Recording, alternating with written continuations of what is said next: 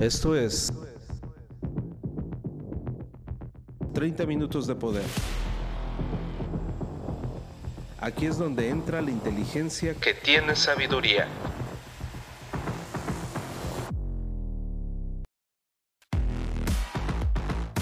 Transfórmate rehaciendo tu mente.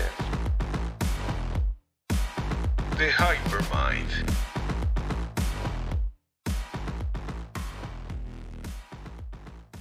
¿Cómo están amigos? Muy buen día tengan todos ustedes. Una vez más, su servidor Ángel Hernández transmitiendo 30 minutos de poder a través de Spotify.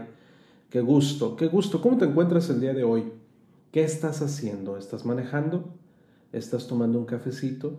¿Me estás escuchando ya en las últimas horas de la noche para dormir placenteramente. Eso espero, la verdad, porque las palabras que tenemos para darte son palabras de poder, que independientemente de la hora y el lugar en el que te encuentres o las circunstancias, estoy seguro que puedes encontrar un, un aliciente para lo que estás haciendo. Es muy importante que nos escuches, sobre todo si estás enfocado en tu desarrollo personal. Fíjate que en un inicio estábamos enfocados única y exclusivamente en el emprendimiento, estábamos enfocados en desarrollar liderazgo, pero a medida que fuimos madurando esta etapa de nuestra vida, nos dimos cuenta que todo se resuelve a una sola cosa, a transformarte rehaciendo tu mente. Porque es tan, honestamente, en este mundo tan efímero, donde la gente procura conseguir el dinero a como dé lugar y cree que eso significa el éxito, mira que nos, nos aburre ese tipo de personas, nos aburre. Entonces sí, tuvimos una faceta en la que enseñábamos a la gente a cómo desarrollar activos eh, de una manera más rápida, en negocios disruptivos y todo eso, pero eso ya está. Y de hecho hay muchísimas personas que te enseñan a hacer eso pero realmente tienes tus temperamentos regulados. Yo me puse a pensar en cómo poner mi granito de arena para que un estúpido se haga más millonario. No me gusta eso. Una persona que realmente quiera tener éxito en su vida tiene que estar dispuesta a pagar el precio.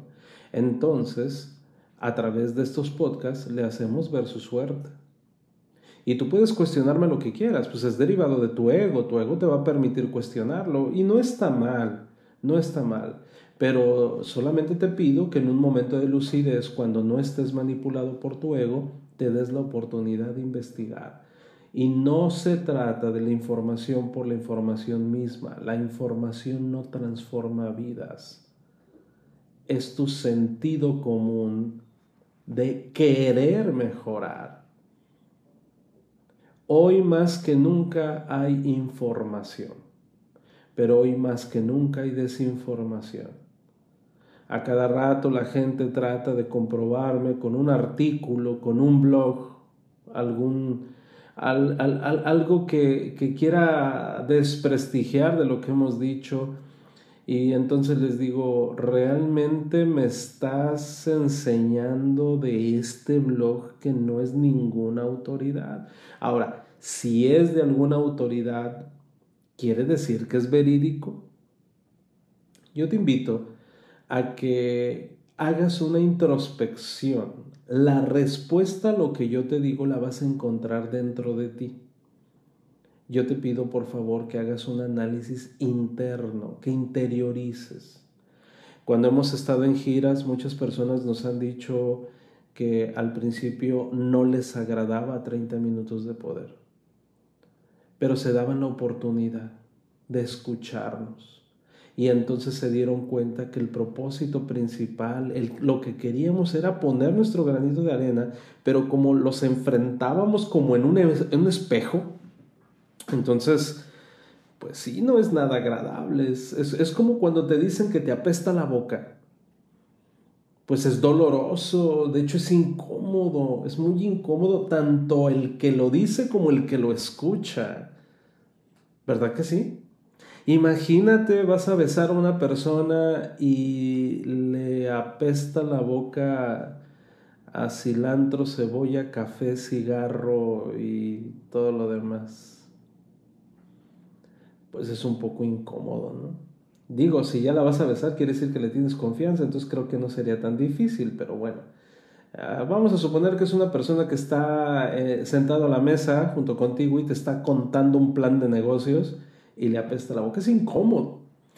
30 minutos de poder, amigos, de repente es incómodo porque te dice una verdad de la cual no estás dispuesto a. Hace un tiempo, fíjate bien, hace, hace un tiempo vi a un amigo que tenía mucho tiempo que no veía y entonces lo saludo y me llega su respiración, se me acerca y olía, olía como, como, no sé, me imagino yo como a cementerio en la que salieron los zombies atravesados por un pantano y no sé, olía horrible, pero no le dije.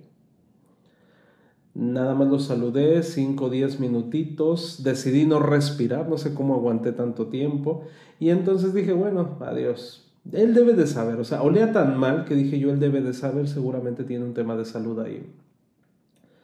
Pero me lo vuelvo a encontrar meses después, y su aliento seguía igual. Y entonces le dije, oye hermano, creo que tienes un problema. Puede ser que tengas una caries. Chécate, porque es muy fuerte el aroma. ¿Y qué crees que me dijo? Nadie me lo había dicho. ¿Es en serio?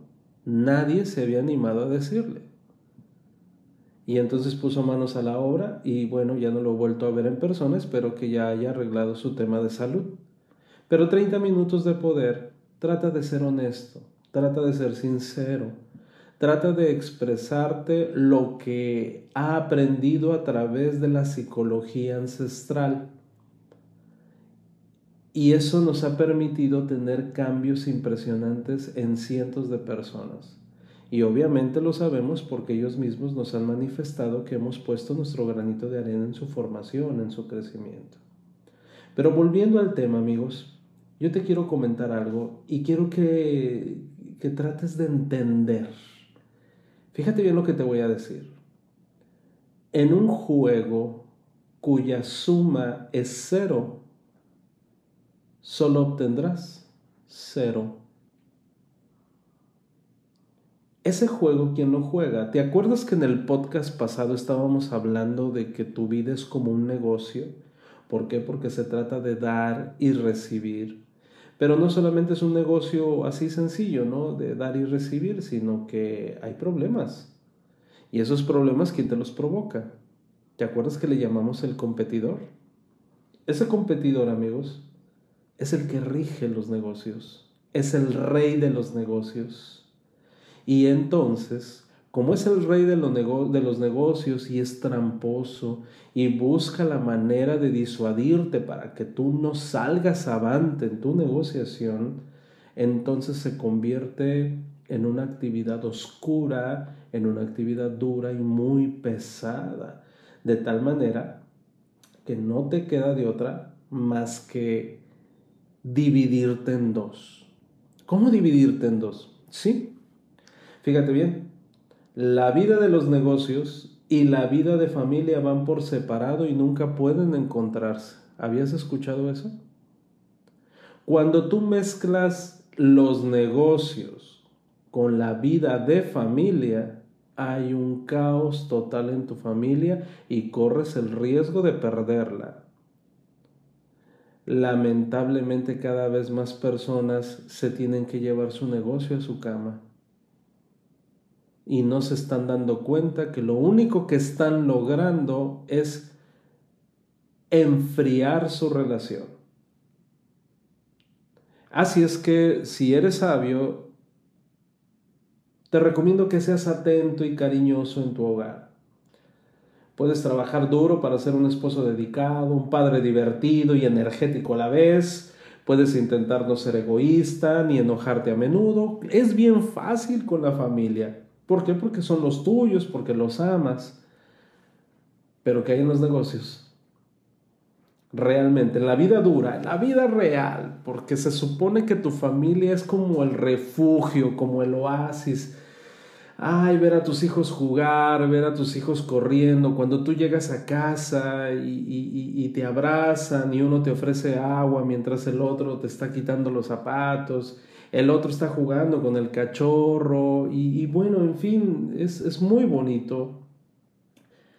Pero la realidad de la vida, cuando estás en oficina, cuando estás trabajando, cuando estás en tu día a día, a lo que le dedicas mayor tiempo, porque es un hecho, le dedicas más tiempo a tu trabajo, no puedes de otra, le dedicas más tiempo a tu trabajo, estás más tiempo en tu trabajo. Y eso es generalizado, eso es en la mayoría de las familias alrededor del planeta. Ahí, ahí termina el juego bonito, empieza el juego de cero. ¿Por qué? Porque el competidor te hace que explotes de ira, te hace que trates a la gente como si fueran una basura, te tratan a ti como si fueras una basura, se faltan al respeto, se pisotean entre todos con un propósito, perseguir el éxito. Se joden entre todos para perseguir el éxito. ¿Tiene sentido? No. ¿Y entonces por qué lo seguimos haciendo? Esto significa que el modelo de negocio del competidor es que nadie gane. Nadie. Todos terminen jodidos. Pero la gran mayoría de las personas no lo entienden. El universo del competidor, amigos, es un universo de carencia, no de abundancia. Si una persona gana es porque la otra está en el suelo, jodida, horrible. Entonces, cuando el competidor ve que tú estás preocupado y ocupado para que todos ganen, no le gusta. Y entonces tiene que meterse, por decirlo así, o manipular a la persona que esté menos mentoreada, que tenga eh, menos habilidades para desarrollar sus facultades perceptivas y entonces provoque el caos y entonces termine jodiendo todo. No es necesario que me lo entiendas ahorita. De hecho, muy probablemente vas a tener que escuchar este podcast muchas veces. Quizás me puedas mandar un, un inbox o quizás un mensajito a través de Instagram eh, preguntándome, Ángel, háblame más del competidor. ¿A qué te refieres con competidor? Y con todo gusto te voy a responder. Te lo comento porque no puedo a través de este podcast ser demasiado explícito con respecto a ello, porque nos llevaría muchísimo tiempo y además que se perdería la razón de ser del podcast. Pero lo que te quiero decir es que definitivamente vivimos una era en la que si uno gana, el otro tiene que perder. Y creemos que no existe la facultad de ganar, ganar. No existe. Sí existe. Lo hemos logrado. En una ocasión, fíjate, yo comenté que tengo muy buena relación con mi ex esposa. Tengo muy buena relación con mi ex esposa. De hecho, nos compartimos los tiempos con nuestros hijos, nos llevamos muy bien, nos saludamos, nos apoyamos de la forma en la que podemos apoyarnos. No tengo ningún problema con mi esposa de poderme llevar yo con mi ex esposa para llevar mejor la educación de nuestros hijos. ¿Sabes qué me dijo una persona que, estaba escuchando lo que yo estaba diciendo? Me dijo, eso no es normal. Lo normal es que se odien a mí no se me hace nada agradable que te sigas llevando con tu ex esposa. A ver, te voy a aclarar un punto. No es que no sea normal, no es común, que es diferente y a veces confundimos esa parte. Pero ¿qué hay si logramos ganar, ganar? Imagínate que yo logre que a mi ex esposa le vaya bien y sea feliz y derive satisfacciones. Si logramos que mi ex esposa tenga mejor estilo de vida y pueda satisfacer sus necesidades básicas y podamos contribuir a un granito de arena, la pregunta es, ¿por qué tendría yo que joder a la mamá de mis hijos? Si mis hijos la aman, es su mamá. ¿Te gustaría que jodieran a tu mamá? Obviamente que no. ¿A poco no es un mundo de ganar, ganar? Solo si tú así lo deseas, pero al competidor no le gusta eso. Entonces, de alguna u otra manera, va a ser a través del ego de la persona que esté menos preparada, la que esté menos alerta, el ego de esa persona va a hacer que lo joda todo. Y entonces tenemos que estar en una lucha constante. Pero a eso me refiero con ganar, ganar. Ok, te pongo otro ejemplo. Una empresa cuya filosofía dice que todos pueden apoyarse para beneficiarse personalmente y colectivamente. Ay, no, esa empresa es fraude. ¿Por qué? Porque normalmente en una empresa hay que joder a los demás para poder ganar. Entonces no puede ser, Ángel, no puede ser que haya una empresa que tenga una filosofía verdadera de ganar, ganar. No, amigos, no es común efectivamente no es común, pero en la historia de la humanidad está llena de empresas que realmente estaban ocupadas porque ganaran todos. Otra cosa es que no lo sepas. Ángel, no es posible que haya negocios disruptivos para que todos se beneficien. ¿Qué crees? Sí lo hay. El hecho de que a tu alrededor a tu alrededor, perdón, hay empresas que lo único que quieren es eh, arruinar a las personas, no quiere decir que no haya. ¿Entendemos el punto? Entonces, cuando nosotros queremos jugar al nivel del competidor, siempre vamos a perder. A eso se refiere el tema de esta consideración. Cuando queremos ponernos al nivel del competidor y queremos entrarle al juego, de hecho el competidor nos va a ganar porque él no toma siestas, él no duerme, él, él, no come, él no se va a ver a su familia, el competidor está 24/7 ocupado en arruinarte la vida. ¿Qué es el competidor? El competidor está dentro de ti. Podamos llamarle ego si tú así lo deseas. Entonces, debemos entender que en el mundo del competidor el dinero no es el gran ecualizador que digamos, sino el gran separador, porque ha logrado que la mayoría de las personas le confieran la autoridad al dinero como símbolo de éxito. A como de lugar, yo soy el más exitoso aunque te haya jodido la vida. La verdad que el dinero separa a las personas de las personas a los colegas de los colegas, a los amigos de los amigos y dentro del corazón de cada persona separa la vida financiera de la vida personal. ¿Por qué? Porque es imposible en este mundo tan efímero y no puedes hacerlo como antaño. Entonces no te queda de otra más que mantenerla separada. Fíjate qué cosas.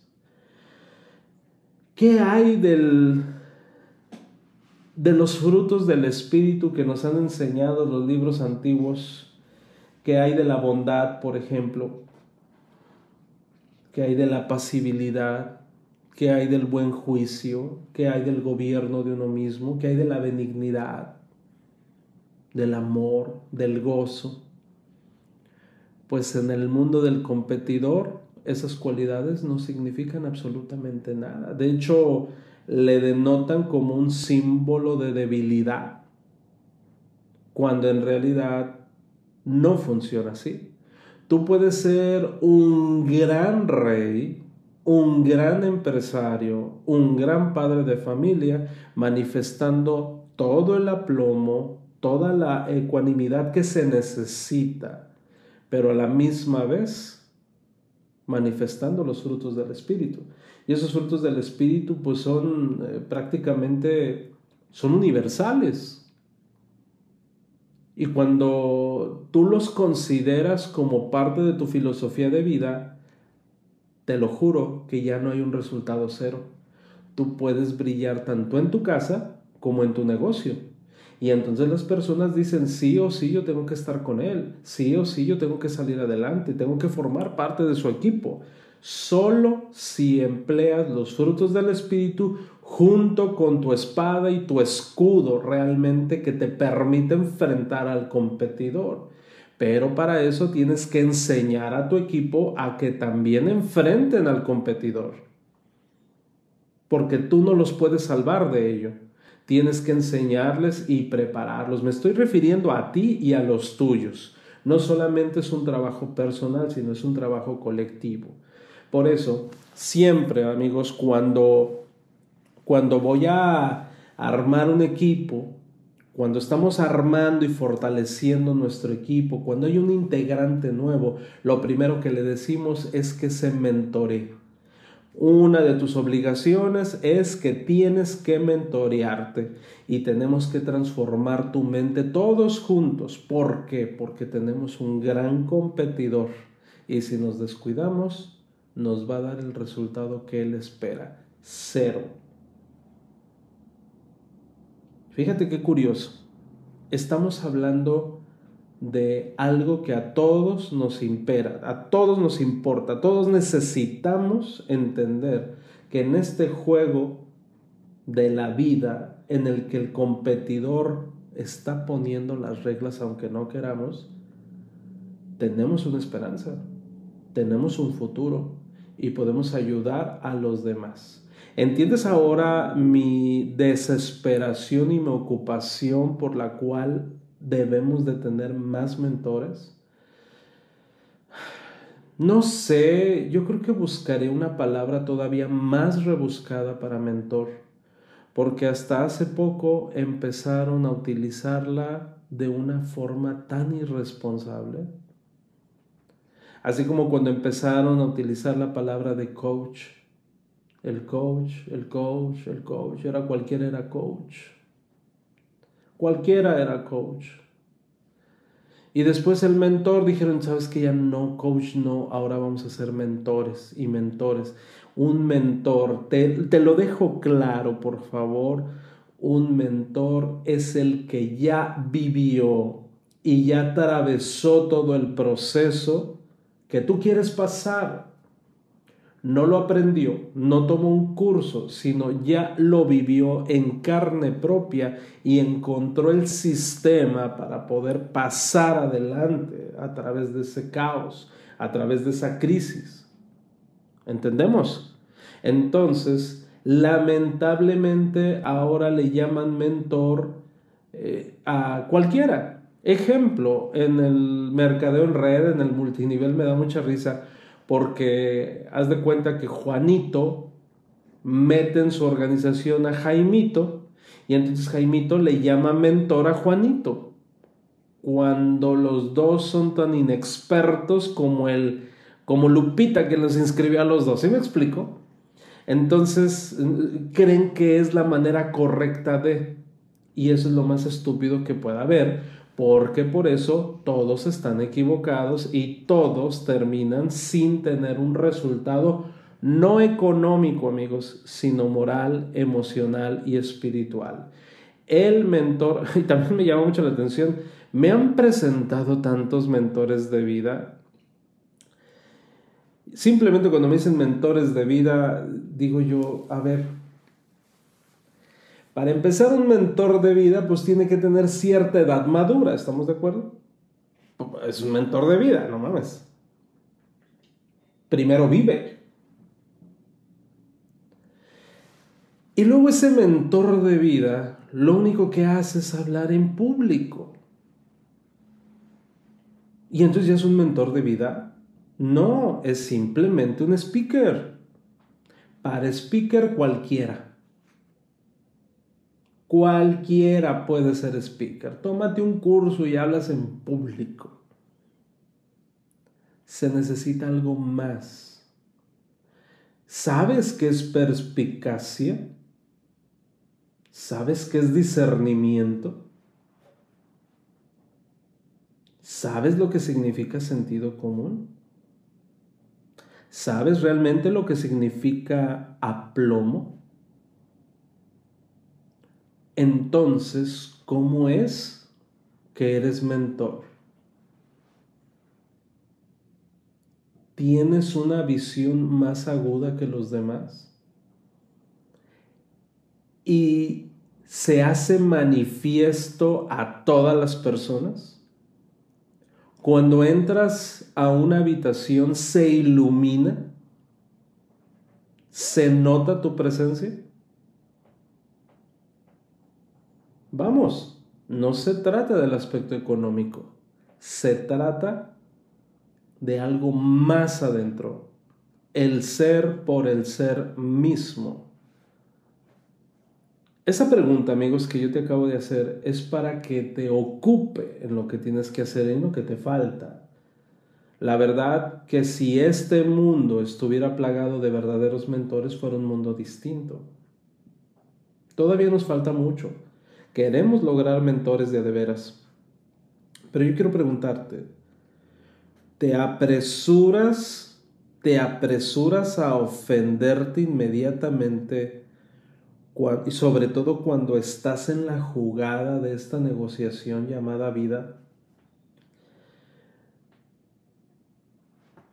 ¿te cuesta trabajo reconocer que hay gente honesta?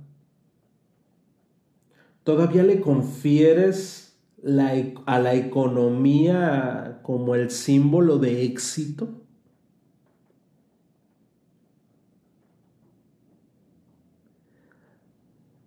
Qué cosas, ¿no? El competidor, amigos, es lo que procura. Procura cegarte, procura que no te muevas en el aspecto espiritual, en el aspecto emocional. Ángel se puede llegar a ser un mentor de vida sin leer? No, no y no. A lo mejor hace muchos años sí, pero hoy no. ¿Se puede ser un mentor sin tener un mentor? No, no se puede. Se necesita un mentor. A fuerza. Lo necesitas, te urge. ¿Se puede elegir a un mentor aquel que empezó a hacer lo que yo hago, aunque su vida deje mucho que desear? No, tampoco. Un mentor tiene que tener mucho cuidado de lo que hace y cómo lo hace, porque también es una persona imperfecta, también vive en este mundo. Vamos a decirte de otra forma, en este mundo donde el competidor es el dueño del balón, cuyo, cuyo resultado y objetivo es que tú tengas cero, el mentor es imprescindible para poder tener una estrategia clara de cómo tener éxito en este juego. Por lo tanto, necesitas a alguien que ya haya jugado, alguien que ya se haya enfrentado a y te diga, creo que la estás regando. Y que tenga el valor suficiente para decirte cómo y por dónde. Fíjate qué curioso. La mayoría de las personas, te voy a decir cuál es el... ¿Cuál es la trampa más grande? Donde la mayoría de la gente ya no brinca esa, esa barrera. Es cuando ya estuvieron mucho tiempo con el mentor y ellos creen que ya no lo necesitan. Y entonces dicen, mira, he logrado tantas cosas. Sobre todo en la económica, eso es lo que me da más risa en la económica dicen, mira, mi vida ha cambiado. Y entonces el mentor les dice, cuidado, no firmes un contrato con el diablo.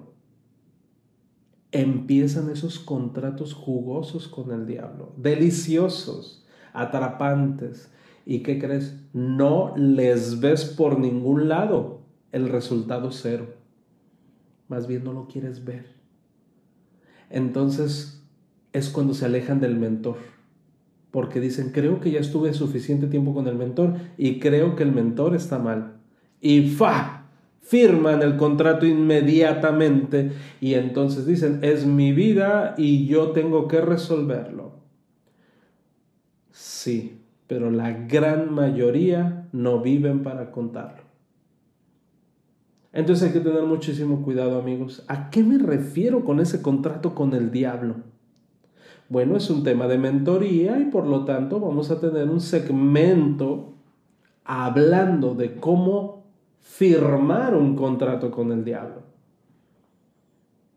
Hago esta analogía, amigos, acerca, hablo de diablo, hablo de competidor, hablo de opositor o oponente, porque definitivamente hay dentro de nosotros toda una gran industria que hasta ahorita en este siglo XXI, sobre todo en estos años, cada vez más personas están abriendo los ojos a un entendimiento ancestral que había estado en oscurantismo por siglos y hoy por hoy se está destapando. No te estoy invitando a la New Age porque no es New Age, te estoy invitando únicamente a la inteligencia que tiene sabiduría. Espero que te haya gustado este podcast de 30 minutos de poder y espérate para los que vienen, porque cada vez se vienen más profundos. Recuerda, transfórmate rehaciendo tu mente. Esto fue 30 minutos de poder. No dejes de escucharnos y sobre todo, permite que estas palabras surtan efecto en tu vida. 30 minutos para gente pensante. Por Ángel Hernández. The Hypermind. Hasta la próxima.